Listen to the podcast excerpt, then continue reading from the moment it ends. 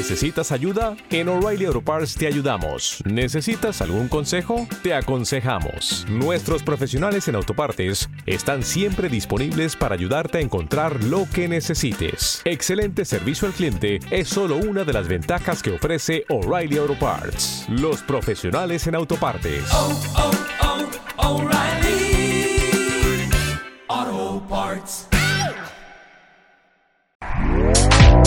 Este podcast forma parte de Evox Originals. Disfruta de este avance.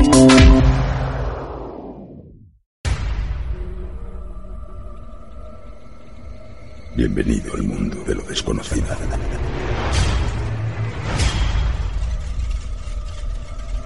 ¿Quieres viajar con el tren de lo insólito por las vías del misterio?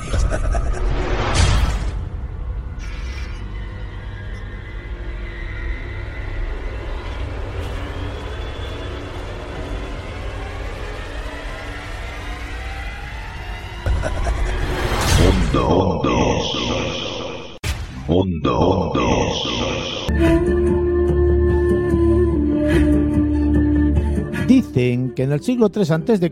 el rey Ptolomeo II invitó a reunirse en Alejandría 70 sabios judíos para transcribir del arameo y del hebreo antiguo al griego el origen del mundo y el origen del género humano para incorporarlo así a la conocida vieja biblioteca de Alejandría. O eso dicen. Dicen también que fueron incluidos entre otros muchos libros, libros proféticos, libros de gran sabiduría y libros históricos, incluyendo también, según dicen, textos sobre la creación del universo, sobre Adán y Eva, sobre el diluvio universal, sobre la Torre de Babel y sobre Moisés. O eso dicen. Y también dicen que a todo esto hoy en día se le llama la Biblia de los 70 sabios judíos o la Biblia de Alejandría y que se convirtió en la base del texto cristiano actual, pero mejor empecemos por el principio. De la mano de un servidor esta noche iniciaremos Mundo Insólito Radio dando la bienvenida al teólogo y psicólogo clínico Gabriel Bildelmar Ortiz. Gabriel esta noche nos llevará a un viaje informativo por el pasado de la historia de la religión cristiana, hablando de las corrientes que afirman que la conocida y emblemática Biblia es un tremendo y grandioso plagio. Sin prisa, pero sin pausa, seguiremos el camino por el mundo de lo insólito abriendo las puertas de lo desconocido al investigador de la fotografía fantasma, Luis Merino. Luis, hoy nos llevará a descubrir y a conocer las enigmáticas cuevas y galerías misteriosas de todo el mundo. Y esta noche finalizaremos Mundo Insólito Radio con la compañera de fatigas Nieves Guijarro Briones. Nieves nos introducirá en el misterioso y enigmático mundo de la oniromancia, el arte de la adivinación a través de los sueños. Esperando y deseando que el programa sea de vuestro agrado, os habla Juan Carlos Baruca Hernández y esto es Mundo Insólito. Mundo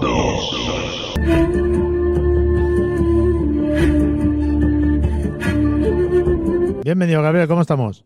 Encantado de estar con, contigo y con todos los oyentes en una ocasión más. Gabriel, si te parece, vamos a ir directamente al grano. Hay corrientes, supuestos grandes expertos, que afirman que el Génesis o la Biblia en su conjunto es una especie de plagio de los sumerios. Gabriel, ¿eso está así? Pues evidentemente no. En primer lugar, porque la Biblia es un conjunto muy heterogéneo de libros muy distintos entre sí, de distintas épocas, de distintos autores, de distinta, con distinta finalidad, de distintos géneros también. Eh, entonces no tiene sentido eh, atribuirlos a una única fuente cuando en realidad representan un tramo de la tradición eh, semita general muy muy grande, muy prolongado en el tiempo. Eh, por eso no tiene sentido cuando lo leemos en Internet. Es que la Biblia es un plagio de los textos mesopotámicos, de la mitología mesopotámica o sumeria y tal. En todo caso, esas personas se han basado en algunas similitudes del relato del diluvio, del relato del Génesis y tal. Pero de ahí a extenderlo a toda la Biblia, incluso si decimos Biblia y estamos extendiéndolo también incluso al Nuevo Testamento, que no tiene ningún sentido ni ninguna base histórica. La respuesta es rotundamente no. Ahora examinemos el caso concreto del Génesis. Según los patrocinadores de esta mitología contemporánea, neoluciferina, neopagana, neonóstica, tal, que hay sobre los Anunnaki, los reptilianos, estos, estas personas Sitchin, Anton Paz, Kangá, Parcerisa, etcétera, eh, el Génesis bíblico no es más que un plagio de los mitos mesopotámicos, por lo que no se sabe por qué debemos dar más crédito a, estos, a los mitos mesopotámicos que a, la Biblia, no se sabe por qué. Eh, ellos dicen que, bueno, que, que es que los mitos mesopotámicos son mucho más antiguos que la redacción de la Biblia, es cierto, que la fecha de la redacción final del Génesis, de la Torah del Antiguo Testamento, a situarse hacia el siglo VII antes de antes de que pero pero ni mucho menos eso significa que sea un has, has dicho perdona Gabriel al siglo VII antes de Cristo no es que no se te ha oído bien. Efectivamente pero ni mucho menos eso significa que sea un plagio de la mitología babilónica o sumeria ni nada de eso ni que tenga un origen reciente ni nada sino que se fijó por escrito definitivamente en esa época. Pero lo que se fijó por escrito fue una larga tradición oral mm, que es tan antigua como, como cualquiera de sus fuentes. ¿no? Eh, hay tres, tres ideas que lo demuestran, o tres indicios, digamos, que lo demuestran así. En primer lugar, el Génesis, o el Pentateuco en general, si quieres, contiene tradiciones muy bien conservadas, ¿vale? Son auténticos, entre comillas, fósiles documentales de la edad del bronce, o sea, de, del 3000 antes de Cristo, o sea, muy antiguos. Luego contiene también tradiciones y datos que tuvieron que nacer, porque es que es evidente, por, lo, por el mismo contenido de esas tradiciones y esos datos, tuvieron que nacer en Palestina o en Egipto, etcétera, sin conexión alguna con Sumeria o, su, o, Babilonia. En cambio, otros que dependen de la, de la estancia de los judíos en la deportación de Babilonia, pues sí, lógicamente, ¿vale? Aparte, como te he dicho, sí, es verdad que los, eh, los textos judíos, los textos del Antiguo Testamento, o por lo menos del Génesis, de la Torá, eh, tienen esa época de, redacción final hacia el siglo VII antes de Cristo, y, pero eso no quita que estaban ellos usando textos a su vez para confeccionar los textos mucho más antiguos. Hay muchos libros que hemos perdido. Eh, que, que, fueron la base para la confección de, del Antiguo Testamento, de buena parte del Antiguo Testamento. Por ejemplo, Historia del Arca, el libro no nos ha llegado.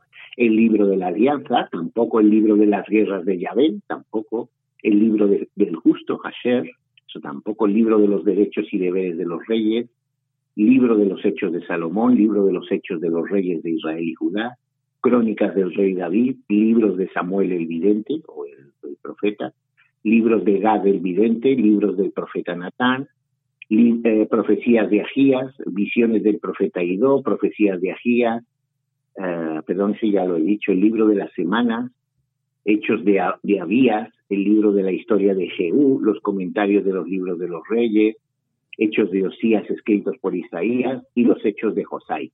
Todos esos son libros que no han llegado hasta nosotros, que se han perdido por desgracia en la noche de los tiempos, pero que eran fuentes escritas que sirvieron para la redacción del Antiguo Testamento, o por lo menos de la Torá. Entonces, cuando se dice de manera sensacionalista que el Génesis es un mero plagio de los textos sumerios y babilonios, eh, se está cometiendo un, error. Eh, de hecho, cuando se redactó el, el, texto definitivo, hacía mucho tiempo que los sumerios ya no existían. Además, el hecho de que contenga elementos parecidos solo significa que han surgido de un mismo clima o núcleo cultural común. La idea esa de, un plagio, eso es una, una, idea moderna. Eh, en la antigüedad se tomaban las, las fuentes de, se tomaban como fuentes otros textos u otras tradiciones o tradiciones orales antiguas, ¿vale? Entonces, hay un mismo clima o núcleo cultural común que es el monoteísmo semítico originario. De este, una rama, la mesopotámica, evolucionó hacia el politeísmo y se redactó primero. Pero la otra rama, la hebrea, eh, con, interferencias, claro, culturales a lo largo de los siglos, se mantuvo fiel al monoteísmo y se redactó después. Pero, contienen evidentemente las mismas, las mismas historias. O sea, el concepto de plagio ahí no se aplica ¿vale? Hay ciertamente paralelos entre los relatos de Génesis y de y ciertos textos sumerios, pero eso no, no delata un plagio, sino lo que delata es otra cosa, un origen común. Por ejemplo, el tema de la oscuridad del caos preexistente, la aparición de la luz antes que el sol y, y, antes que el sol y los demás astros. Eh, desarrollo del mundo que progresa en etapas que culminan con la aparición de, del hombre, o el hecho de que Dios o los dioses, en el caso sumerio, reposan después de haber concluido su trabajo creador. Todo eso lo que revela pues es un origen común, que es el, mundo cultural, el mundo mitológico semítico. Es muy amplio, ¿vale? Entonces, mm, eh, claro, eso por un lado en cuanto a la similitud, si, si, le, si atendemos a lo que son las diferencias en el contenido, son radicales. Por ejemplo, el Génesis bíblico afirma que el universo fue creado de la nada absoluta, que solo Dios existía antes de la creación del universo, que solo hay un Dios, que Dios es mayor o es más que el universo, que lo trasciende, que los seres humanos son creaciones deliberadas, hechas a imagen de su creador. En cambio, el mito mesopotámico o sumerio y tal dice que, que es totalmente contra. Dice que el universo es eterno que el mundo fue hecho de materia preexistente, que era un dragón, que hay muchos dioses, que los dioses preexistentes al mundo son como fuerzas naturales personificados que la, o personificadas, que los dioses habitan en el universo. Por ejemplo, el dios principal, Marduk, habita en Babilonia, cada dios de estos habita una ciudad y Marduk llega a través de un golpe de Estado, lo que ser, que no representa más que la conquista de los babilonios sobre otros pueblos, vamos. Eh, los seres humanos, por supuesto, no existimos por la amorosa planificación de Dios ni somos la imagen suya, sino que somos creaciones eh, secundarias, incidentales, digamos, eh, hechos de sangre de ese monstruo, de ese dragón que he dicho antes, debido a una...